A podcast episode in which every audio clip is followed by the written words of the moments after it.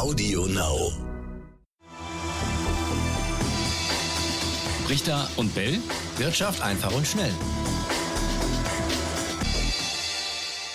Hallo und herzlich willkommen zu Brichter und Bell Wirtschaft einfach und schnell. Ich bin Bianca Thomas und wie immer mit dabei Raimund Berichter.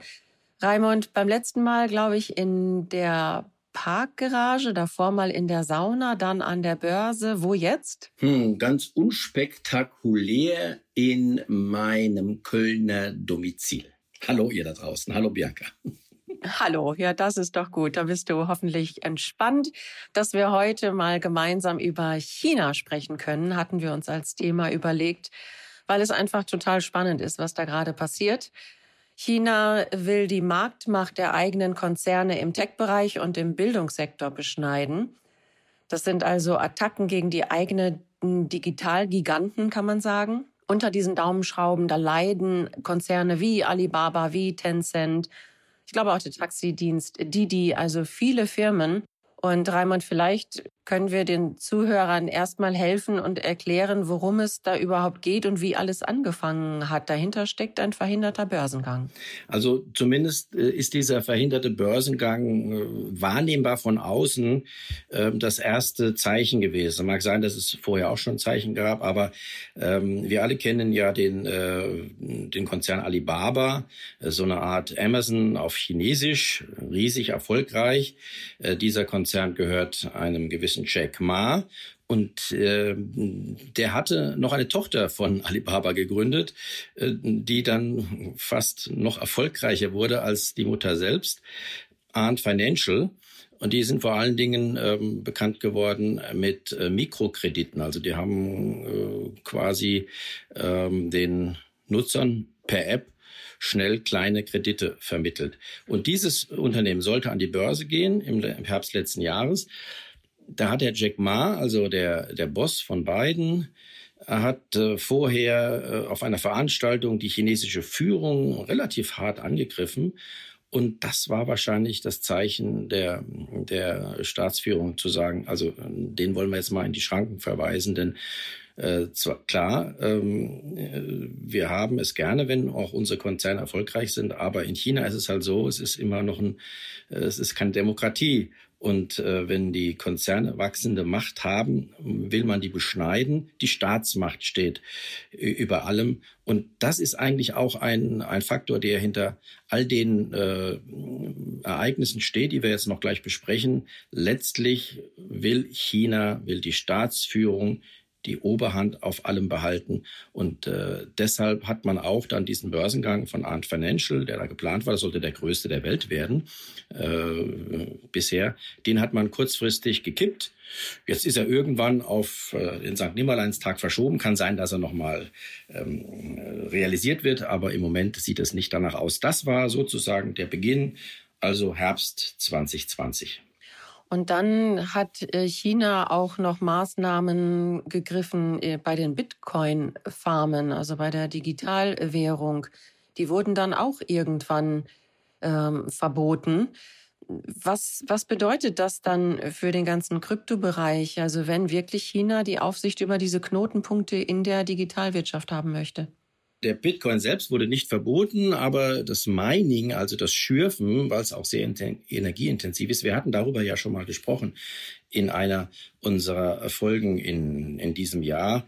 Ähm, das war halt dann quasi ein zweiter Schritt. Auch hier hat man vielleicht eher im Sinn gehabt, China möchte ja eine eigene Digitalwährung äh, etablieren. Man ist schon dabei und äh, will einfach diesen äh, Bitcoin, äh, wenn auch nicht strikt verbieten in der Verwendung. Teilweise wurde er dann schon, wurde die Verwendung schon eingeschränkt, auch die Anlagemöglichkeiten, aber vor allen Dingen auch das Mining. Aber das ist jetzt für den Bitcoin äh, nicht so problematisch. Wir haben darüber gesprochen, dann wird das Mining halt in andere Länder verlagert. Ähm, das Mining selbst äh, spielt ja für den Bitcoin-Kurs ohnehin eher eine, eine negative Rolle, denn Mining heißt, es werden neue Bitcoins geschaffen. Und äh, wenn keine Bitcoins mehr geschaffen werden, neue, ähm, dann äh, muss sich die vorhandene Nachfrage auf die Bitcoins, die bisher bestehen, beschränken, ist eigentlich tendenziell gut für den Kurs. zwar klar, wir haben darüber berichtet, hat den Bitcoin-Kurs mal ähm, kurzfristig in den Keller geschickt, aber auch er ist ja inzwischen schon wieder auf dem Weg der Erholung.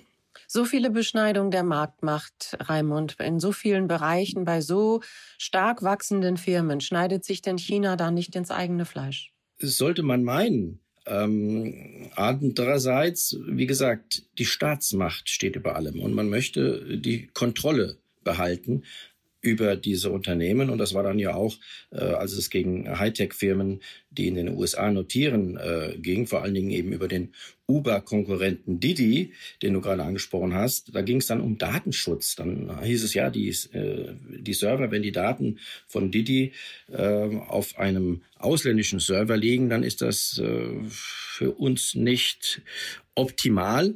Wir wollen das nicht. Wir wollen die Daten bei uns in China haben. Ähm, ist natürlich ein bisschen weit hergeholt, diese Begründung. Wir wissen selbst, China ist ja in, in puncto Datenschutz auch kein, äh, kein, äh, kein Musterknabe. Aber das hat man zumindest als Anlass genommen, auch diese Konzerne äh, zu beschneiden. Und äh, das hat sich ja dann auch in den entsprechenden Kursen ausgewirkt. China greift auch die E-Learning-Plattformen an, also ja, macht eigentlich das Gleiche im Bildungssektor. Wir haben darüber auch ähm, bei unseren Fondsinterviews drüber gesprochen, die man auch auf der NTV-Webseite ähm, sehen kann, anschauen kann, die Videos dazu. Jetzt, äh, ja, es ist umstritten. China will auf der einen Seite aber Bildung auch für alle und keine Elite ausbilden. Also nicht wie in den USA zum Beispiel. Ist das denn nicht tendenziell ein richtiger Weg, Bildung für alle? Ja, kann man so sagen. Also es ist ja auch äh, grundsätzlich nicht alles falsch, was die chinesische Führung äh, sich als Ziel setzt. Und Bildung für alle ist sicherlich ein, äh, ein hehres Ziel.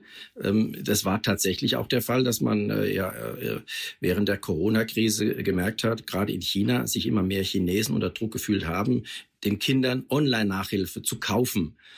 Und ähm, da waren natürlich diejenigen, die sich's leisten konnten, bevorzugt äh, gegenüber denjenigen, die sich's nicht leisten konnten.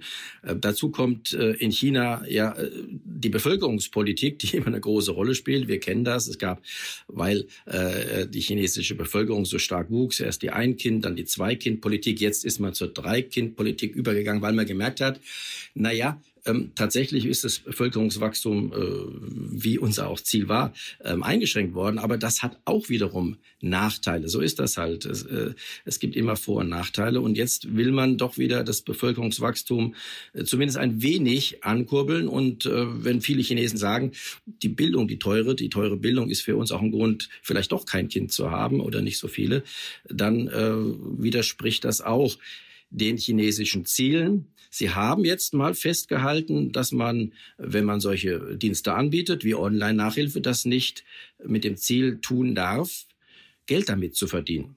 Könnte man sagen, ist ja vielleicht gar nicht so falsch, denn es gibt tatsächlich Bereiche in unserer Gesellschaft, auch in der Wirtschaft, äh, die vielleicht nicht dem Ziel der äh, Gewinnorientierung unterworfen werden sollten. Dazu könnte die Bildung gehören, zumindest die Bildung für alle.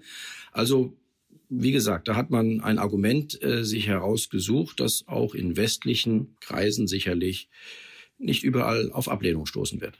Also so ist die Sachlage momentan, aber wie sind jetzt die Auswirkungen? Darüber müssen wir auch noch sprechen. Nehmen wir uns vielleicht erstmal die Folgen vor für ja, die chinesischen Firmen und auch die chinesische Börse. Was bedeutet das jetzt, dass eben diese Marktregulierung da ist? Ja, da ist vor allen Dingen auch der letzte Faktor wichtig oder interessant, äh, den die Chinesen ja ähm, oder äh, die, die letzte Einschränkung, die die Chinesen angekündigt haben. Da ging es um die Anbieter von Online-Spielen. Da hat man gesagt, das ist ja Online-Spiele sind Opium für den Geist, hauptsächlich der jungen Leute was ja tatsächlich auch teilweise der Fall sein kann. Wenn man Online-Spiele zumindest übertreibt, ähm, ist das sicherlich nicht gut.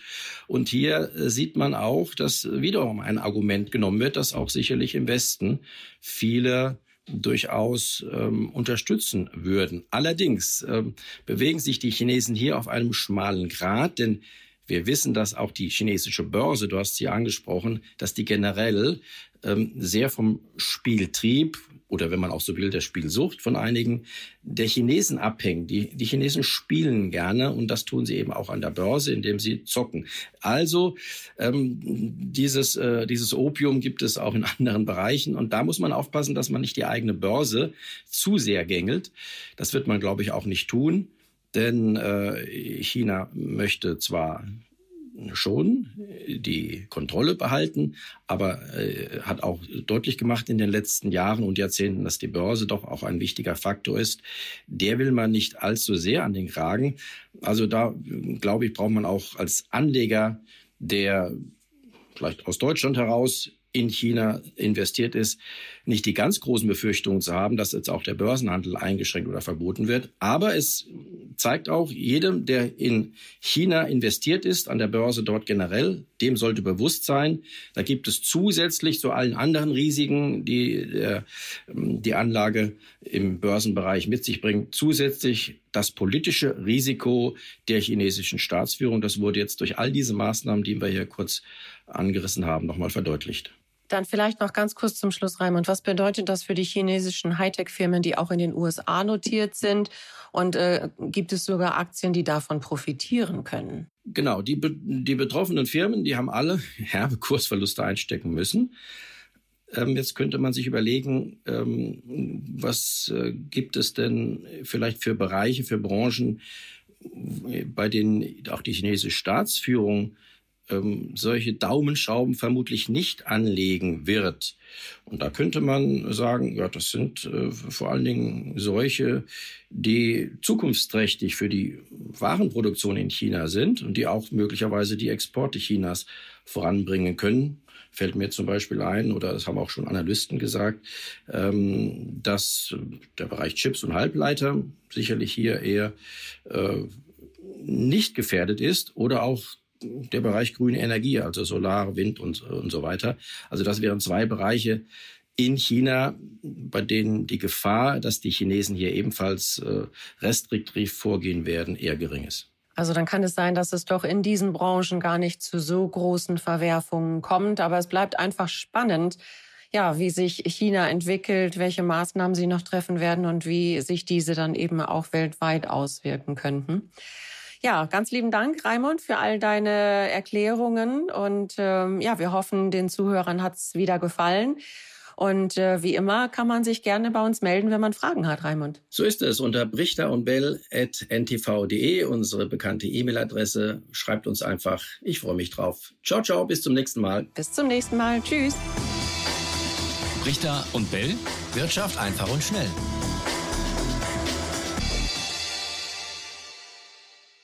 Audio Now.